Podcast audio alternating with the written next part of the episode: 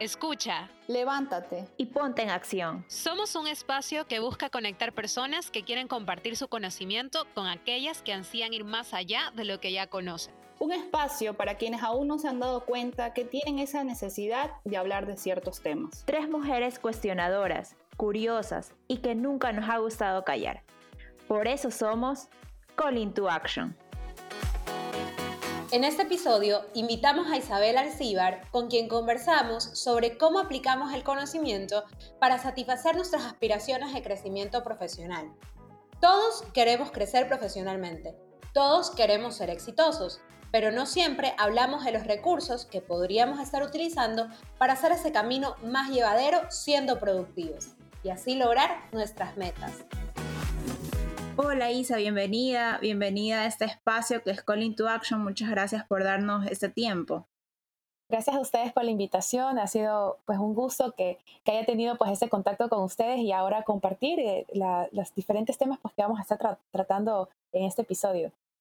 Sí, Isa. Eh, bueno, queríamos comenzar eh, con lo típico que siempre así damos inicio, es conocer un poco más de quién eres tú, a qué te dedicas, qué te inspira, cuéntanos un poquito. Ok, claro. Bueno, mi nombre es Isabel Alcíbar, personas me dicen Isa, Isabel, nombre completo María Isabel, no, me, dicen así y yo ni paro bola, sino no, no asocio que María Isabel es mi nombre completo. Eh, me considero una persona creadora de, ideas y soluciones. Soy de formación de ingeniería industrial, estudié en la SPOL, luego pues también hice una maestría, tengo un posgrado de Stanford, en donde también estuve viendo temas de administración de operaciones Actualmente soy docente en la Escuela Superior Politécnica del Litoral en el programa de Ingeniería Industrial. También colaboro con el Centro de Emprendimiento e Innovación i3 Lab eh, para temas de Design Thinking. Trabajo con estudiantes en clubes estudiantiles para fortalecer sus, eh, sus habilidades de creatividad e innovación. Diferentes proyectos de investigación cuando, cuando aparecen. Eh, y pues también tengo un proyecto personal que se llama Work It Lab, donde procuro compartir información que le permita a las personas transformar sus días estresados en, días de bienestar mientras todavía son productivos también. Súper tu perfil, Isa. La verdad me quedo con la boca abierta. Y Contratada. y tu proyecto personal. ¿Tienes una página en Instagram para darnos el, eh, para poderte seguir o cómo? ¿Cómo es? Sí, por supuesto. Es una, es una eh, cuenta en Instagram por el, por el momento. Se llama arroba isabelalcibar.workitlab con dos Ks. Igual lo vamos a dejar en la descripción, no te preocupes, para que todos lo sigan. Siempre. Pero súper empecé hace, Sí, la empecé hace poco y pues la idea es contribuir, pues no, compartir diferentes recomendaciones que te permitan mejorar lo que haces día a día, tener recursos que te permitan mejorar, entender, tal vez también cuestionar aquellos tabúes o aquellos recursos típicamente conocidos como detractores de la productividad cuando realmente la realzan. Entonces, eh, ese proyecto lo empecé este año realmente y, vamos viendo pues cómo, cómo termina desarrollándose. Qué, qué, increíble, o sea, esa, o sea, lo que expresaste, lo que estás buscando, eliminar o bajar esos tabúes, me parece eh, súper necesario que, y justamente este episodio es para eso, ahondar en qué es esto de la productividad, porque cuando comencé, y nuevamente, visiten su página, visiten el perfil de Isa, porque es muy bueno, eh, me ayudó a tener luces sobre lo que yo creía que era la productividad y lo que tal vez realmente es y lo que no es y lo que me exigen, obviamente en nuestra cultura, tal vez un poco latinoamericana, porque en otro, por ejemplo en Europa no es así, productividad tal vez aquí sea trabajar más horas cuando en un par de horas puedes hacer algo. Ya vamos a entrar en qué es eso, pero creo que fue un como una bombita que se explotó de una burbuja sobre entender qué es. Así que los invitamos a, más escuchar este episodio, a también visitar este perfil tan bonito. Eh, ya un poco entrando en materia, queríamos entender en sí el tema de productividad. Para mí, bueno, como contábamos al, inicio un poco, eh, el tiempo sí es un recurso limitado, pero depende mucho de la organización de cada persona. Yo puedo ser productivo eh, en dos horas, lo mismo que otra persona, el mismo resultado lo alcanza en cinco horas. Entonces, eh, ¿qué significa ser más productivos? ¿En qué consiste esta productividad? Yo también escuchaba el otro día un webinar que daba Vanessa Barbieri sobre la productividad y ella indicaba que en realidad de las 24 horas nosotros solo somos productivos o solo 3 horas del total de algo así, del total del día. Entonces, en realidad, las 8 horas que pasan en trabajo es por gusto, ¿o qué? O sea, como que tú que tienes esa, esa opinión. Sí, mira que ese, ese, digamos, ese, esa reflexión a la, que, a la que llama Vanessa es bastante interesante. No necesariamente comparto que solo tienes tres horas en las que eres productivo, eh, esto parte pues de un estudio que se hizo con un grupo particular, con cierto tipo de preguntas y pues eh, va a depender de diferentes factores.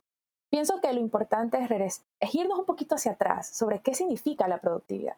Entonces, no necesariamente todas las personas definimos la productividad de la misma manera o no necesariamente las diferentes tareas tienen una misma meta como productividad o a lo que le llamarían productividad. Por ejemplo, si yo digo voy a descansar en cuatro horas, pero realmente mi cuerpo necesita ocho para verdaderamente descansar mientras duerme.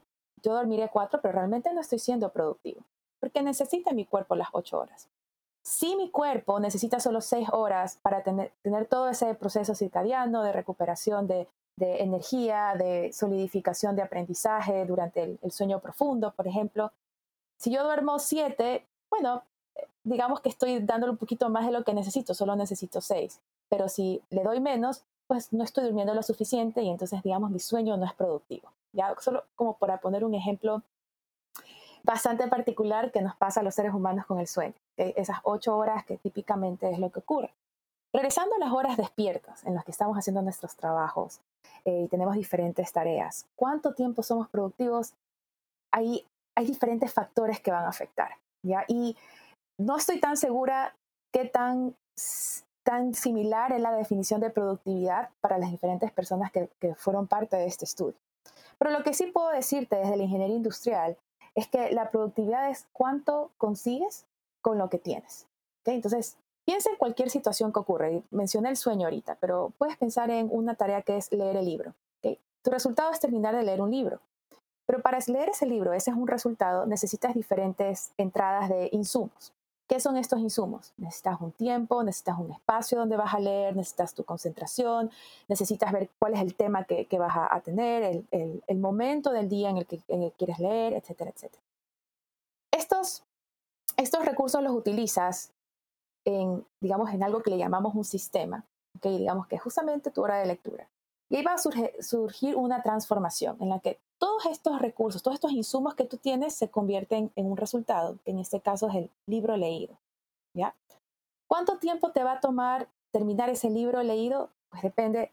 Si es un tema que te aburre, definitivamente te va a tomar más tiempo. Si es el primer libro que tomas en dos años, pues te va a tomar mucho más tiempo que a otra persona, posiblemente. ¿okay? Si es en un idioma que tal vez no lo dominas, posiblemente te va a costar más que alguien que sí domine ese idioma. O que si fuera un libro que, depende, Uy, disculpa, Isa, pero es que una variable que, que, que, ha sonado mucho en, lo que dices, es que depende de la persona, de conocerte tú misma y de conocer lo que quieres lograr.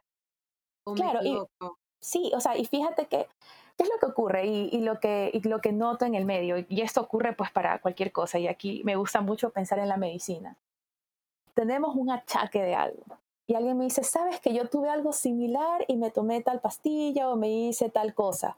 La automedicación. entonces nos automedicamos, exacto, porque por ahí encontramos que alguien nos dice, googleamos, Google nos dice algo y nos empezamos a automedicar. Y a veces eso hacemos cuando queremos buscar ser productivos. Tenemos la mejor de las intenciones, como cuando queremos curarnos. Pero hay que entender cuál es nuestra realidad y si realmente es similar a la realidad de la otra persona. Entonces, es que nos comparamos todo el tiempo. Nos estamos comparando todo el tiempo y tal vez es una costumbre que tenemos como sociedad es importante que nos comparemos con nosotros mismos. ¿Dónde estoy hoy yo y dónde quiero estar yo mañana? Porque ahí es cuando, cuando tú haces una métrica más justa, ¿ya? Eh, algo que, que, trabajamos mucho desde la ingeniería industrial es eh, en la mejora continua de, de, los diferentes procesos de las organizaciones y realmente lo que, lo que yo procuro hacer dentro del espacio de Working Lab y, y, lo voy a estar trabajando más es cómo llevo esas herramientas de la ingeniería industrial que han ayudado a mejorar sin número de procesos en las organizaciones para que mejoren nuestros procesos personales y profesionales también. Porque al final, ese proceso entero dentro de una organización involucra personas. Esas personas están haciendo ciertas tareas que contribuyen a que el proceso funcione y tenga el resultado que tiene. Entonces, nuestras propias tareas. Es importante tener ese, esa mentalidad de cómo yo puedo hacer algo mejor, cómo consigo de mejor manera mi resultado. Porque puede ser que el resultado no cambie, tal vez es, quiero leer el libro en una semana. A la primera tal vez no lo consigo, tal vez a la segunda sí, no sé. Pero para conseguir ese resultado necesito revisar cuáles son los insumos que tengo, qué, le estoy metiendo yo al sistema y cuál es esa transformación que está ocurriendo en el sistema. Todo resultado requiere una transformación, requiere un procesamiento. Y tal vez si estoy hablando de galletas, sí, pienso en el horno que hornea las galletas y es claro el procesamiento, ahí como que esa es la transformación, de algo crudo a algo cocido. Pero lo mismo ocurre en cualquier tipo de tarea que nosotros hagamos. Hay una transformación de por medio. Y esa nosotros ¿tú crees que sí se puede eso eso me llama la atención como como poco a poco tenemos la capacidad de meter la ingeniería o el paso a paso a nuestra propia vida porque eh, de eso se trata esto de, de, de tener la capacidad de identificar los recursos y pasa mucho, no sé, lo comento y ahí tal vez Isa tú me puedas como corregir un poco de que Actualmente una de las soft skills que más demanda el mercado es la adaptabilidad. Y creo que si no eres capaz de adaptarte para una meta tan personal o tan pequeña como leer un libro, dándote cuenta de, por ejemplo, si es una semana que vas a tener exámenes o estás haciendo tu maestría o es el aniversario que, con tu enamorado o, el cumpleaños de tu suegra, en el caso de, de cada caso, y quieres leer el libro en esa semana, tal vez no lo logres porque vas a tener muchas cosas que hacer. Creo que la adaptabilidad juega un rol muy importante y adaptarte a algo que me encantó, ser empático contigo mismo también. No sé, me, suena mucho eso. Sí, y fíjate que eso resuena mucho con algo también que tiene que ver con el resultado. Y es que el resultado no necesariamente tiene que ser 100 sobre 100. Depende mucho qué, qué es lo que se espera de ese resultado y creo que ahí es cuando a veces sufrimos dentro del ámbito laboral porque esperamos que todo sea 100 sobre 100. Y a veces ni siquiera nos han pedido el 100 sobre 100 y lo asumimos. O más aún, a veces eh, podemos ser tan perfeccionistas que queremos ni siquiera el 100 sobre 100, queremos el 200, 300 sobre 100. Y entonces ahí nos vamos agarrando más de lo que realmente deberíamos estar haciendo. Por eso eh, mi, propuesto, digamos, el, desde, desde donde yo vengo es, la productividad depende mucho de qué es lo que quieres conseguir y qué también tiene que estar ese resultado. Hay un psicólogo organizacional, o al menos a él se lo escuché, que se llama Robert Sutton, profesor de Stanford, y él menciona, no todas las cosas que vale la pena hacer, vale la pena hacerlas bien, o 100% bien. Porque a veces con que, con que esté 80%, está bien. De eso yo tenía un, un jefe, uno de mis ex jefes, él siempre decía que no todo lo perfecto es amigo de lo óptimo. O sea, porque unas veces por buscar esa perfección o ese 100%, te toma tanto tiempo que al final perdiste tiempo eh, en un punto. O también ahí va el hecho de los startups, de los emprendimientos, que muchas veces quieren ah, salir con el producto al 100 y se quedan en el desarrollo y viene otra persona que salió con el MVP, que es el, el mínimo viable, el producto mínimo viable, y ya lo testean y ya, fueron los primeros y los otros quedaron como que chuta, se quedaron ahí nomás, ahí rezagados. Entonces muchas veces es, eso, es tratar de no buscar la perfección, eh, por lo menos hacer algo que yo también eh, en el trabajo es lo que intento, o sea, todos los días voy cambiando ciertas cosas, pero tenemos que igual entregar algo, o sea, prefiero entregar algo al 50% y no entregar nada. Claro, y también fíjate que creo que a veces nos olvidamos de preguntar cuál es la expectativa. Entonces a veces nos dice nuestro jefe o nos dice un compañero, necesito que hagas esto. Y me invento, lo necesito para mañana. Ok, pero ¿cómo quiere esa persona que esto esté hecho? Porque tal vez no quería algo tan perfecto y, posiblemente al, menos una vez a, a, quienes escuchen les ha pasado que Pensaban que era el 200 por ciento y no, resulta que con que esté 15%, 15 bien ya estaba bien. Y uno a veces se mata la cabeza, ¿cómo hago esto perfecto? Y nos demoramos y, nos dicen luego, y todavía no lo entregas. y cuando lo entregamos es como que, ah, mira, yo estaba pensando en algo más simple. Yo creo que lo que tú estás diciendo, entonces lo, lo, principal o lo primero que tenemos que hacer para llegar a, a, entregar algo, ser un poco más productivos, es cuál es la meta, qué es lo que esperamos. Eh, preguntárselos a nosotros mismos o a nuestros jefes, como que a ver, qué esperas, cómo es, qué es lo que quieres, o a ti mismo también como que en el día a día, supongo, para yo mismo organizarme, mis acciones, es a ver qué es lo que quiero lograr, lo mínimo que tengo que hacer y lo otro que me gustaría, o sea, como que, ah, un, un detallito, un arreglito, pero no es como que, ah, sin eso me muero. O a, veces, a veces es que sí necesitan algo más elaborado, algo mucho más fino. A veces resulta que es algo que tenía que ser 200% para nosotros, pero para la otra persona era 100%. Y ahí nos mandan a retrabajar. Tenemos que repetir, porque pensamos que era suficiente lo que, lo que hicimos, pero resulta que era otra cosa, o era más de lo que habíamos hecho. Y ahí nos toca otra vez regresar y hacer, porque no queda clara esa meta. ¿Ya? Entonces, fíjate, y regresando un poco sobre esta claridad del resultado. Eh, y luego viene con, con este proceso de transformación. ¿Cuánto tiempo nos toma este tiempo de transformación? Y digamos que en, en convertir nuestros insumos en resultados. Y ahí podemos hablar de, productividad, de qué tan eficientes somos, toda esta cosa. A veces nos toma más tiempo, y, es algo que, que, se estaba mencionando al inicio, a veces nos toma más tiempo porque hay diferentes temitas que no estamos tomando a consideración. ¿ya? Y, y, voy a hacer la analogía con lo que ocurre con un proceso. Digamos que queremos hacer galletas, que vamos a hacer waffles, eh, galletas waffles tipo las galletas amor. ¿ya? Entonces, ¿qué ocurre? A veces necesitas cierto tiempo T. Ya, se me sale la ingeniería. Necesitas cierto tiempo T, ¿ok? y, y de pronto ese tiempo T se volvió cinco veces más. Si era una hora, se volvió cinco horas. Yo, yo la verdad soy media ignorante. ¿Qué, qué es el tiempo T? O sea, por lo que el ah, tiempo es la T, la T es la variable. Ajá, como que... Ajá, perdónenme. Ajá, sí, sí, tranqui. no, esto es para todo, pregúntanos, pregúntanos. Exacto, y hay que preguntar porque ahí mejoramos los resultados, tenemos, estamos bajo un mismo contexto. Entonces, si digo que, bueno, que el proceso se demora cinco minutos y de pronto entre una cosa y otra demoró 25 minutos, es importante saber por qué. ¿Por qué si lo mínimo de tiempo que necesitamos para hacer esas actividades que agregan valor? Y, nos, y le llamamos actividades que agregan valor a aquello que realmente ayuda a la transformación que sé, hornear la galleta. Eso realmente contribuye a la transformación. Ayuda a llegar al objetivo. Exacto. ¿Qué, ¿Qué, pasa con estas otras actividades que diríamos entonces no agregan valor? Aquellas que ocurren, pero no nos están ayudando. Yo qué sé, me olvidé de prender el horno a tiempo o calentarlo a tiempo. Entonces ahora tengo que esperar a que, se, a que se caliente el horno y recién ahí las puedo poner a hornear. Que si lo hubiera puesto desde el inicio, me habría, me habría obviado ese tiempo de espera. ¿ya? Entonces, ¿Qué pasa cuando nos estamos, nos estamos demorando más, digamos, en un proceso? Estamos horneando galletas. A veces este, este problema viene porque el producto no está diseñado correctamente. Decimos que tiene que la galleta ser de dimensiones 3 centímetros por 3 centímetros.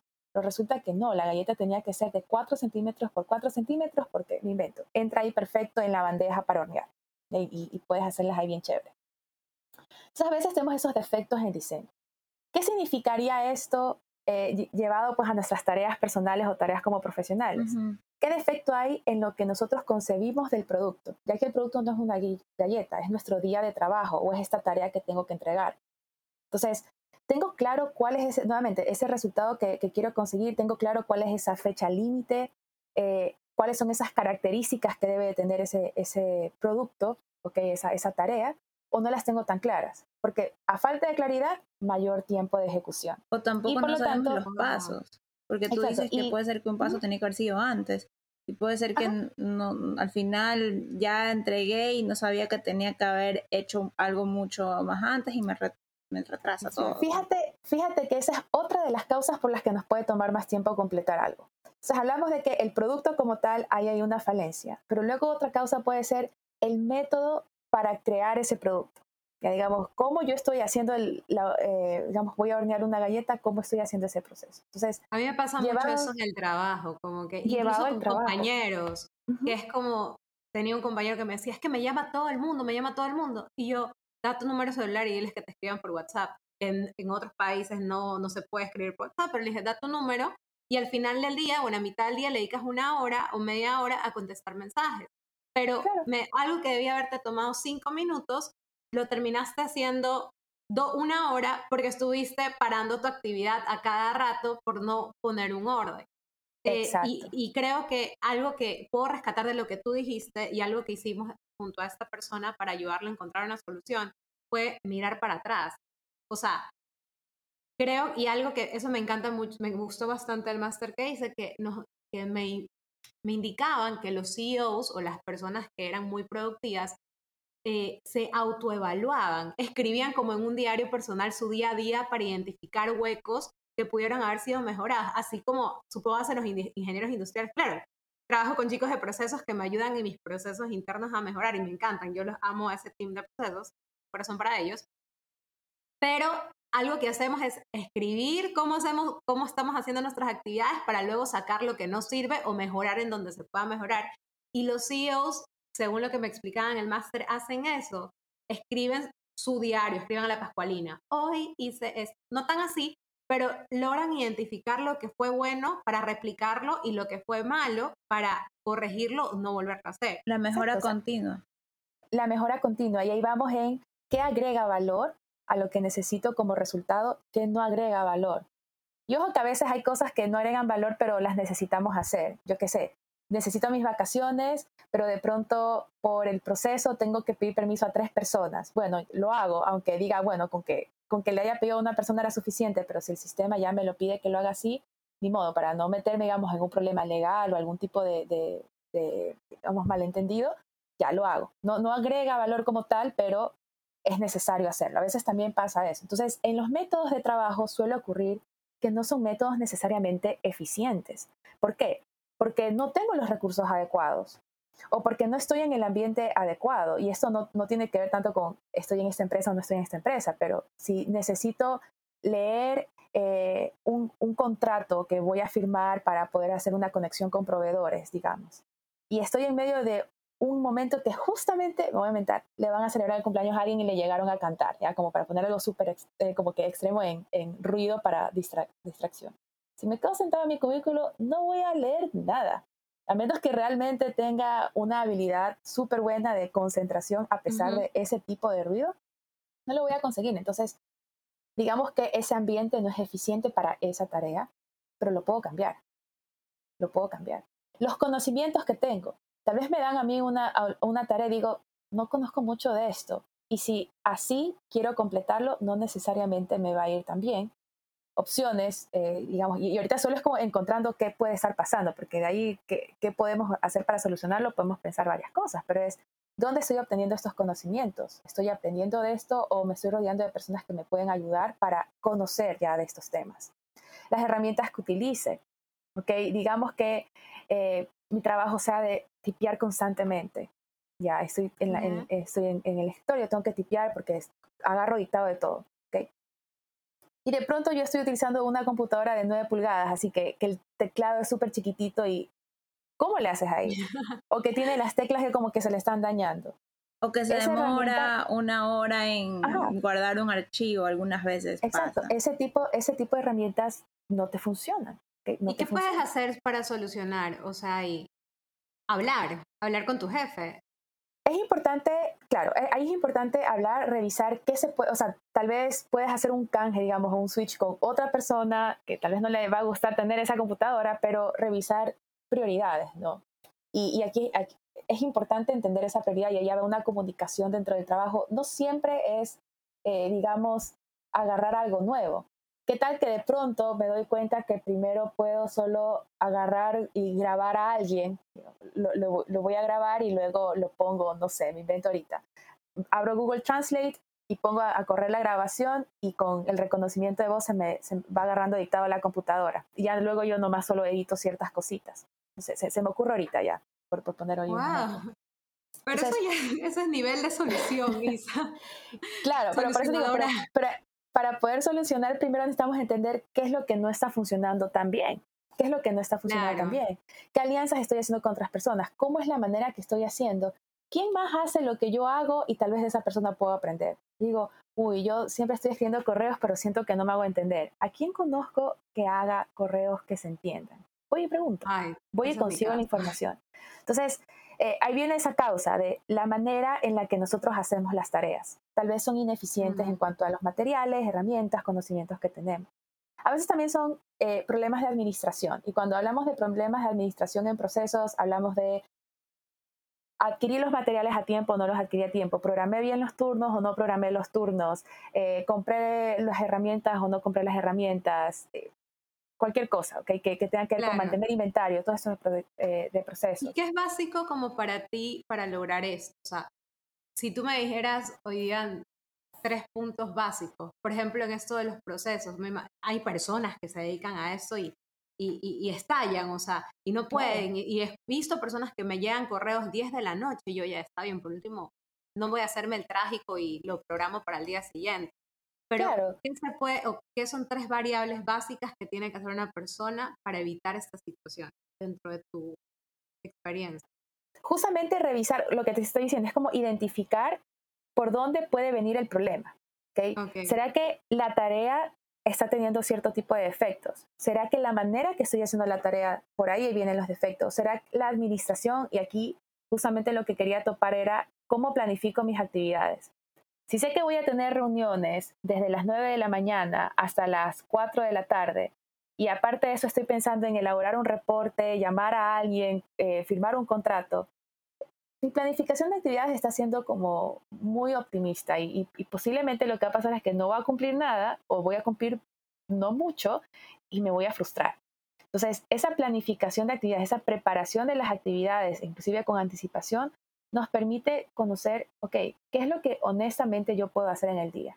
Porque va a haber momentos en los que tienes eh, reuniones, que tienes ciertos eventos particulares, y si aparte de eso quieres también hacer otras actividades justamente ese día, está complicado de que sientas que vas a salir a tiempo o que las vas a hacer súper bien, porque cada actividad que tú hagas durante el día drena algo de tu energía también.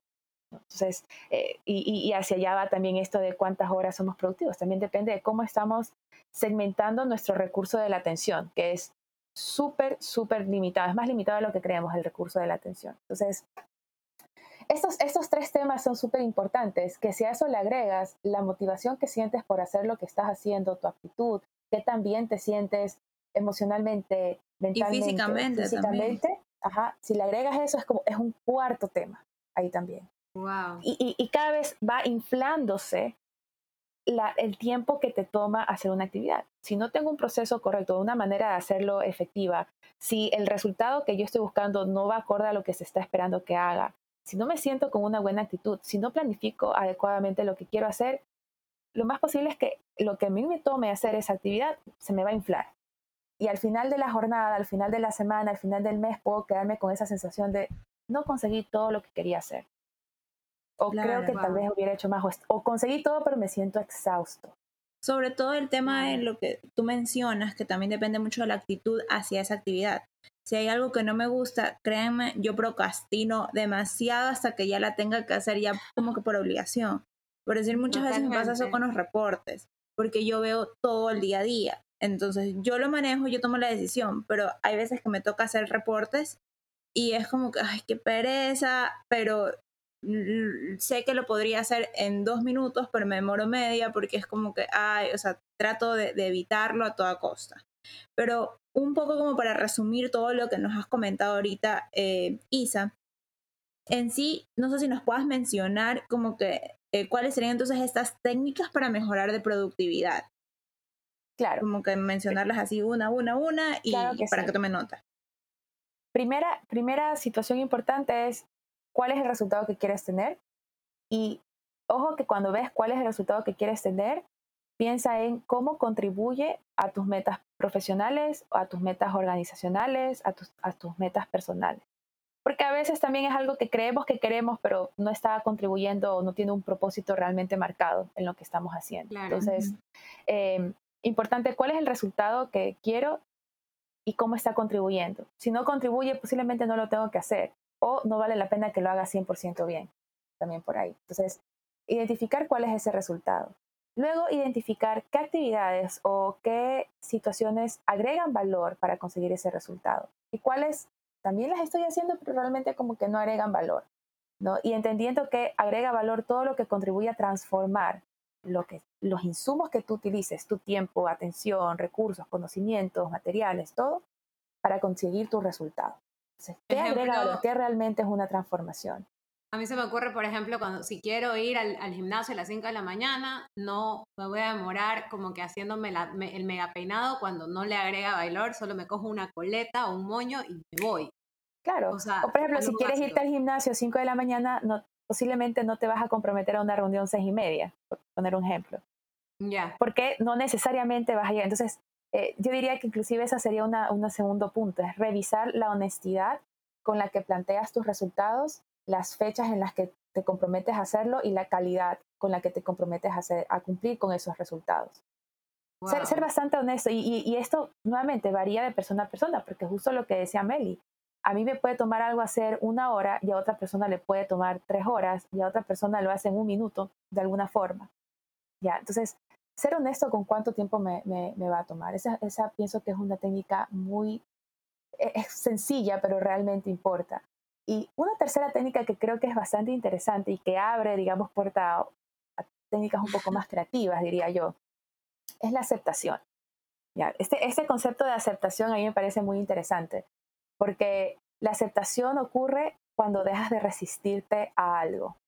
¿ya? Y creo que por aquí, viene, por aquí viene, hablan mucho de la aceptación, por ejemplo, en mindfulness, pero hablando en productividad, digamos, eh, lo que decía Mary, eh, viene, a, mí me encanta combinar temas de otras cosas para lo que, lo que quiero trabajar. Entonces, de aquí traje mindfulness, estábamos viendo aceptación de los temas. Yo, ay, ¿cómo esto me ayuda a la productividad? Oh, qué interesante. Lo que decía Meli, procrastinar. Tengo que hacer un reporte que lo que tengo que entregar el lunes a las, a las 8 de la mañana, me voy a inventar.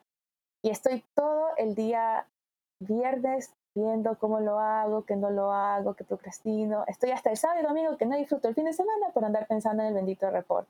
Ya, lo voy a poner así. Pasa Entonces, nos estamos resistiendo a hacer algo. Pero en esa resistencia, posiblemente también estás eh, evitando reconocer una fortaleza tuya. Porque también aquí viene algo, ¿no? Pueden pasar dos escenarios. O sueles cumplir con el reporte a tiempo, o suelen llamarte la atención porque no lo entregas a tiempo. Si tu caso es que, digamos, el, peor escenario, digamos, que es no cumples a tiempo, que suele pasarte que no cumples a tiempo, ahí hay que revisar cómo puedes organizarte mejor. Pero si estás procrastinando y resulta que sí lo cumples a tiempo, significa que sí tienes el poder de cumplir y te demoras menos que ese viernes, sábado, domingo procrastinando. Entonces, por ejemplo, ha habido actividades que yo las necesito hacer y sé, y yo ya, yo ya, porque las he hecho varias veces, yo qué sé, me toma media hora. Yo sé que cumplir con una actividad me va a tomar media hora. Y es para el viernes 4 de la tarde.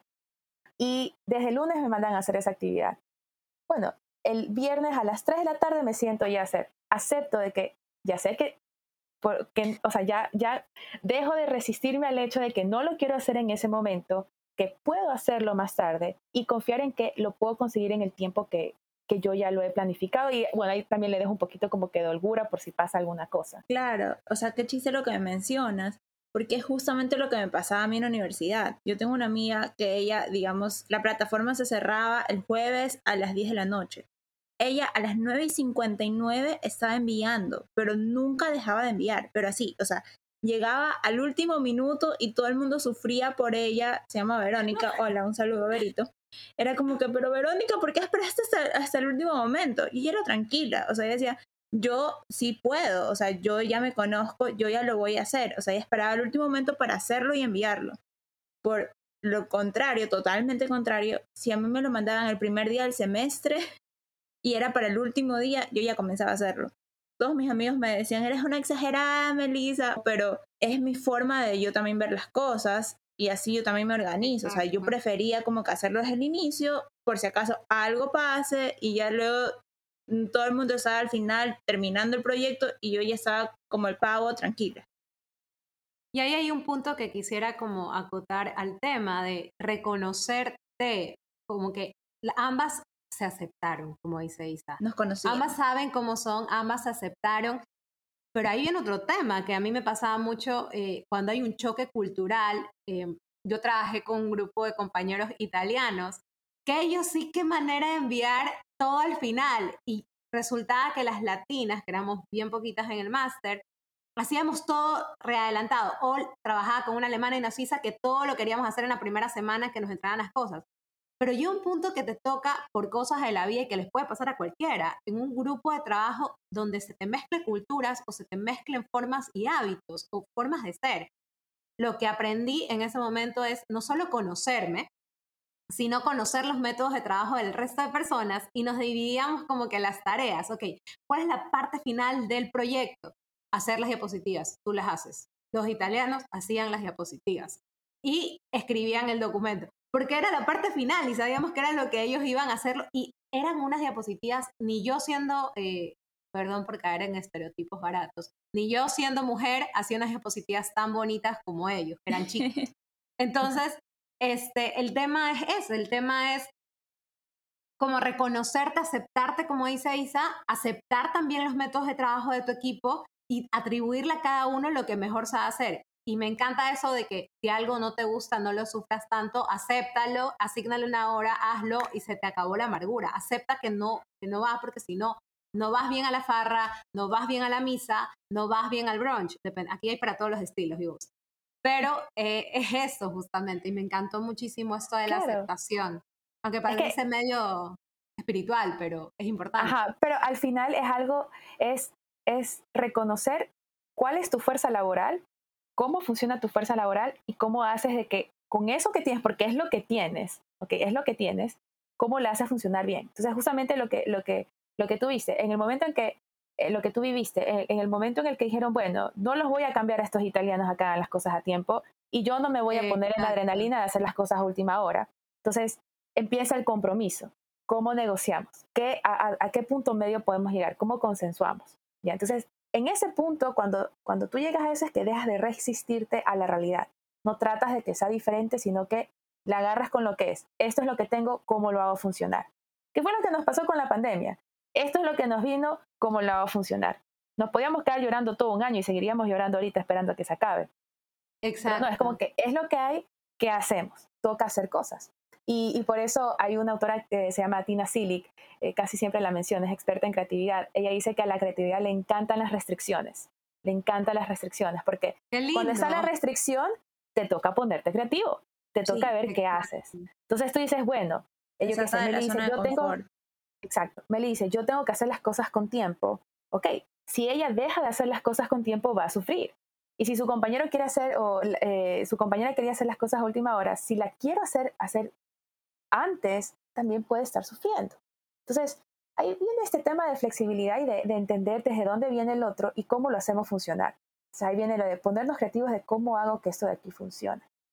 Y, y, y, ahí viene este, este tema, pues también de, bueno, eh, yo puedo hacer esto rápido y, están esperando que, voy a inventar, eh, digamos que yo termino, puedo terminar mis cosas hasta las 6 de la tarde y están esperando que yo salga a las 7 de la noche.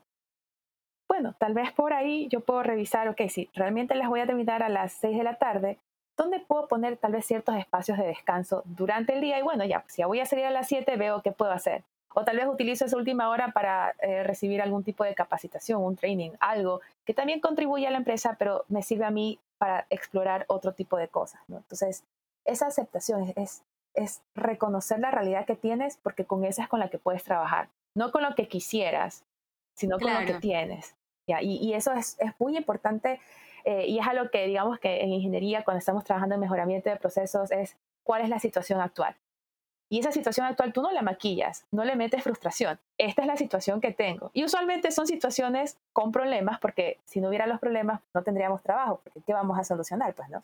Entonces, usualmente son inconvenientes. ¿Qué podemos hacer? ¿Dónde está esa oportunidad de mejora? Entonces, le conocemos situación actual y a veces nos olvidamos de eso en nuestro día a día. ¿Cuál es mi situación actual? Y con esto es que puedo moverme hacia adelante. Estamos en automático que no nos paramos a pensar en eso algunas veces. Dijimos que, ok, esta es la realidad, ¿qué voy a hacer? ¿Cómo me voy a planificar mejor? ¿Cómo voy a mejorar mis herramientas? Wow, Isa. La verdad es que es importante, o sea, es importante todas estas técnicas. Invito a todos, a jefes, a chicos, a, todos a evaluarse. Creo que una de las palabras más fuertes en, esta, en este episodio es la, la autoevaluación. Y de aquí quiero como que preguntarte un tema que nos nos chocó bastante con este tema de productividad, que te lo mencionábamos, es hasta qué punto una persona, porque hay personas que dicen, yo soy súper productiva, yo hago 10.000 cosas a la vez, tres meses después lo ves con una gastritis tremenda, no duermen, no comen, que con eso también comenzamos hablando, con eso de, tengo que ser productivo, no tengo que dormir.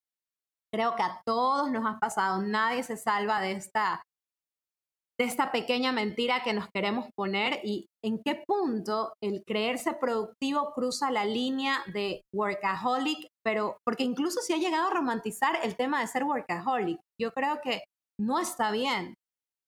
Pero hasta en qué punto tú, tú dices, esto ya no es ser productivo, stop, chicos, ahí no es el camino. Sí, no, te entiendo total. En algún momento también estuve así con la gastritis, la úlcera, no durmiendo, estando súper estresada.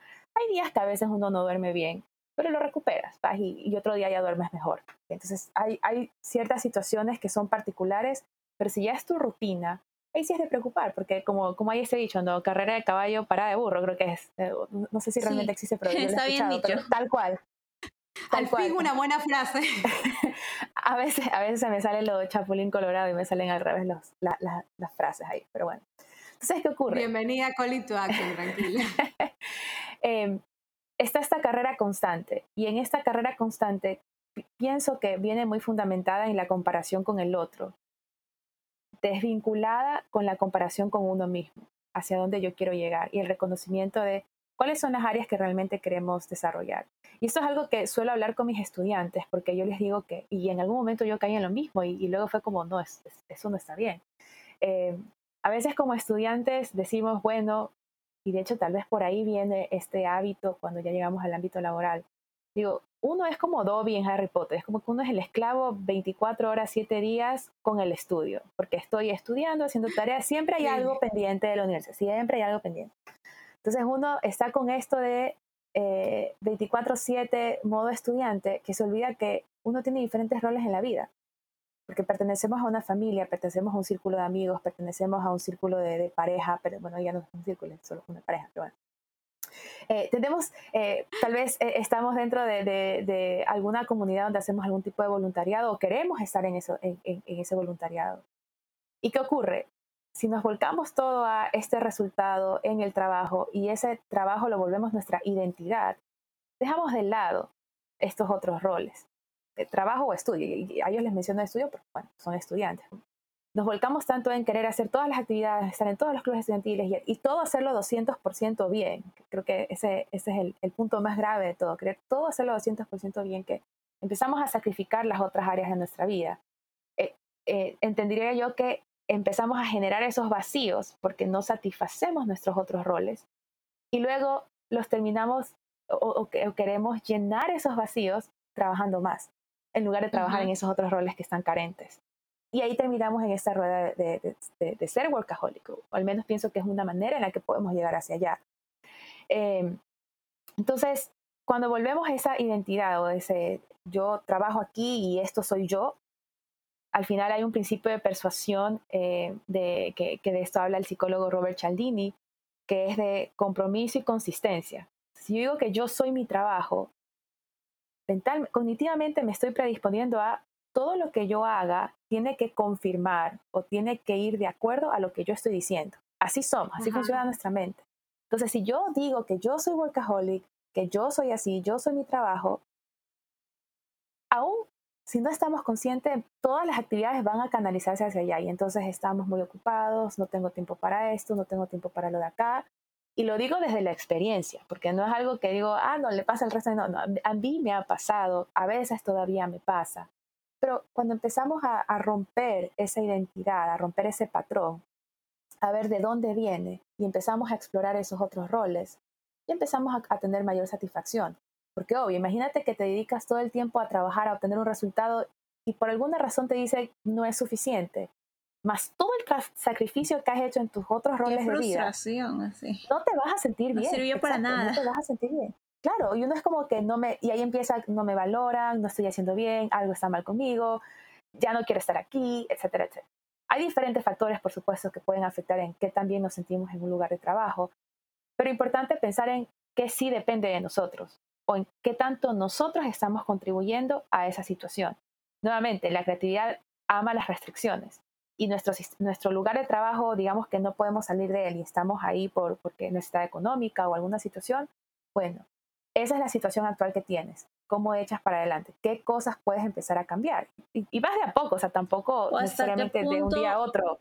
Dejas de decir sí a todo, porque hay personas que, porque son buenas, eh, les gusta lo que hacen, sí, o sea, lo puedes hacer, yo sé que son capaces, pero no está bien tampoco dejar que abusen de esa, de esa productividad o de eso que afecta tu vida este, social. Por eso creo que hay, tiene que haber un balance entre vida laboral y vida, tu vida personal. Eh, para eso necesitamos organizar. Y fíjate que ahí es importante que tanto nosotros respetamos esos límites, más allá de que si los otros lo respetan.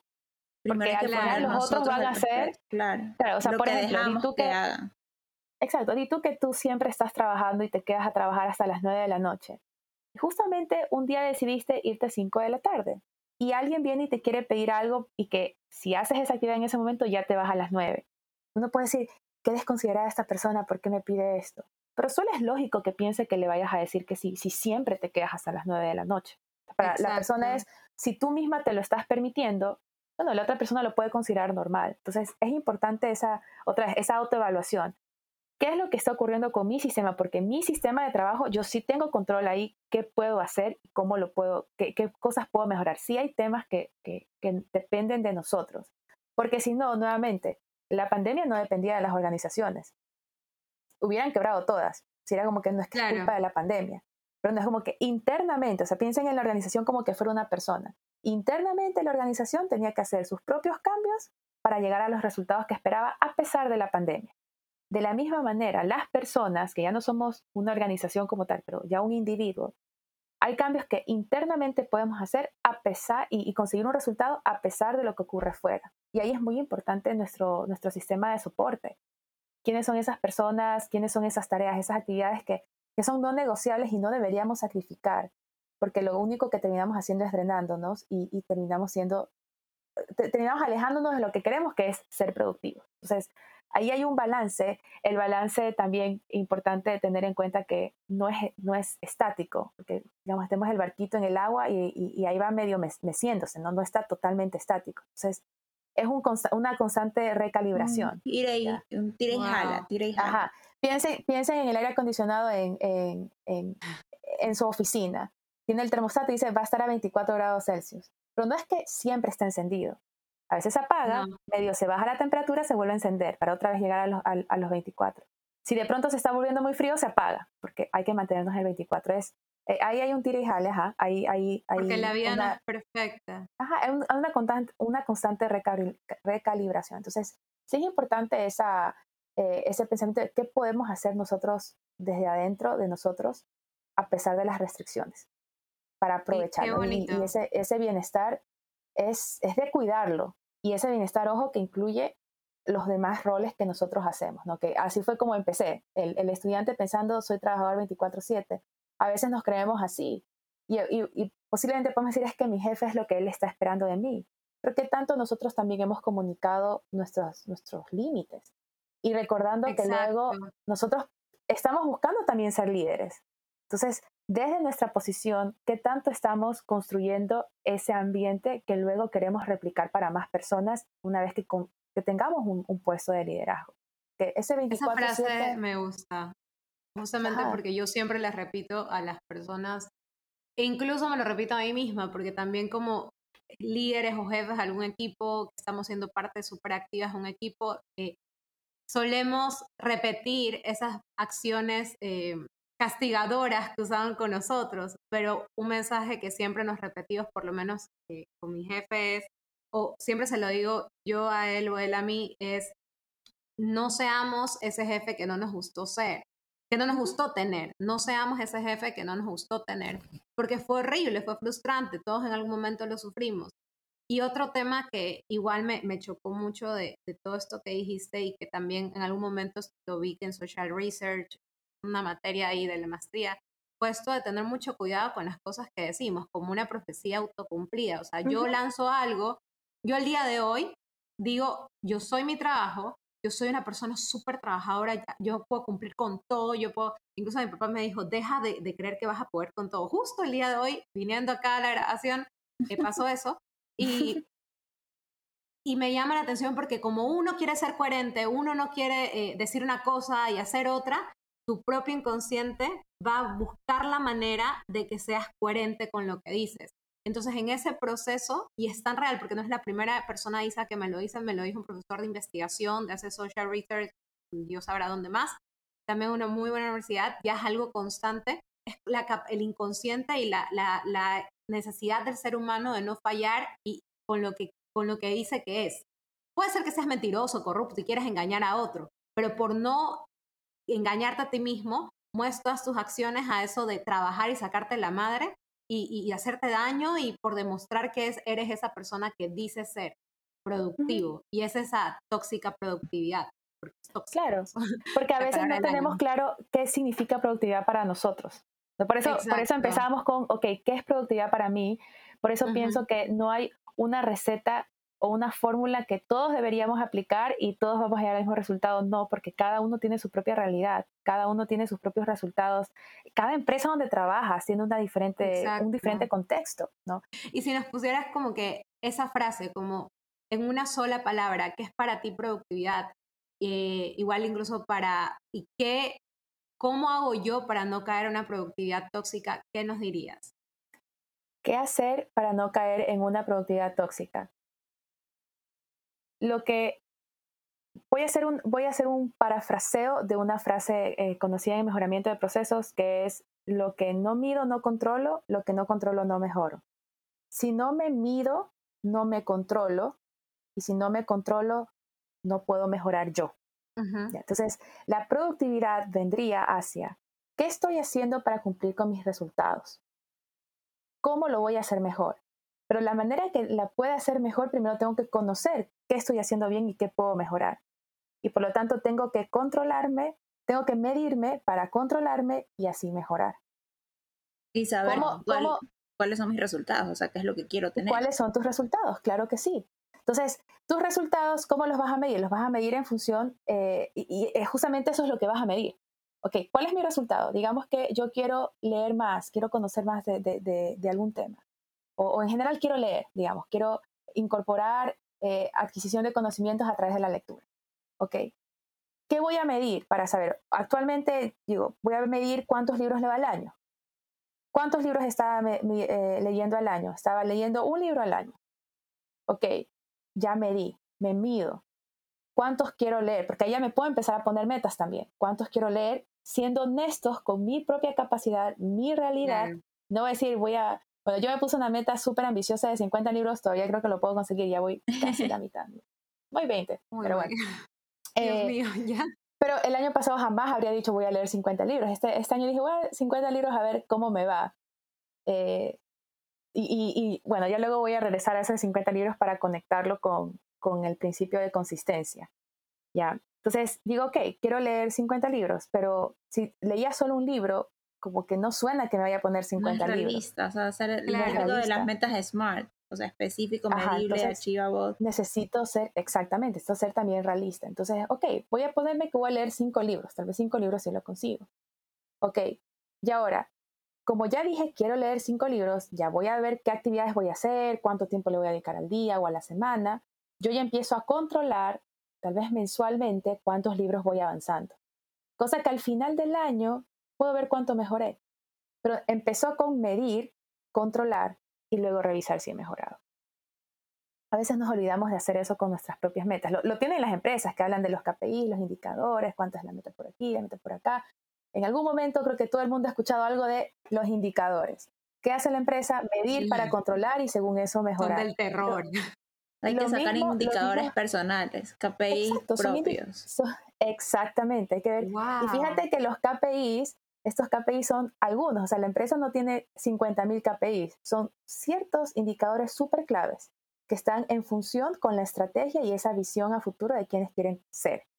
Entonces, así mismo pasa con la persona. Acuérdense, la organización es una persona grandota, ya, hecha por muchas personas. Entonces, lo podemos llevar a lo micro, al individuo. Yo también puedo identificar cuáles son esas estrategias, en qué persona me quiero convertir y qué necesita o cuáles son esas acciones, esas actividades que tiene esa persona en la que me quiero convertir. Y en función de eso me empiezo a medir. Eso tiene la persona el día de hoy, mi situación actual, cómo estoy, me mido. Y ahí empiezo a controlarme para mejorar. Yo creo que si con esto no, no abren un cuaderno, se ponen a escribir sus metas y ya, chicos, ¿para qué? O sea, ¿para qué? La verdad, sí. muchísimas gracias, sí, ha sido tremendo, ha sido, o sea, en algún punto quisimos ahondar de bienestar laboral, pero yo creo que ya es mucho, o sea, estoy como con ganas de escribir todas mis metas en este momento, decir por dónde, por dónde, por dónde, pero gracias, gracias porque esto de de ir definiendo por dónde estar, esto de medir, controlar y mejorar, creo que en tres palabras resume mucho de por dónde podemos entrar en acción. Así que muchísimas gracias por este tema tan Y es algo que nos han repetido bastante también otros, otros las personas que hemos entrevistado, de nuestros invitados, que es el autoconocerse. No oh solo para la parte laboral de crear tu CV, que eso ya lo tocamos, sino sería autoconocerte para poder ser productivo. Si no sabes qué es lo que quieres o hacia dónde tienes que ir, cuál es tu meta, vas a estar divagando y no vas a hacer las cosas que debes hacer. Totalmente. Sí, muchísimas gracias. Gracias, por, haberme invitado. Realmente se me fue el tiempo volando. Ha sido un, gusto enorme conversar el día de hoy con ustedes. El éxito de una empresa se basa en estrategia, utilizar metodologías que facilitan alcanzar metas.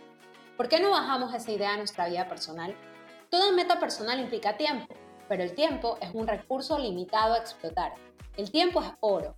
Por ello, queremos invitarte a que traces tus metas, a que visualicen a dónde quieren llegar y establezcan el mejor camino y herramientas para hacerlo. Eso es ser productivo. Recuerda, ser productivo nunca va a significar ser perfecto, y mucho menos confundas productividad con abuso de salud.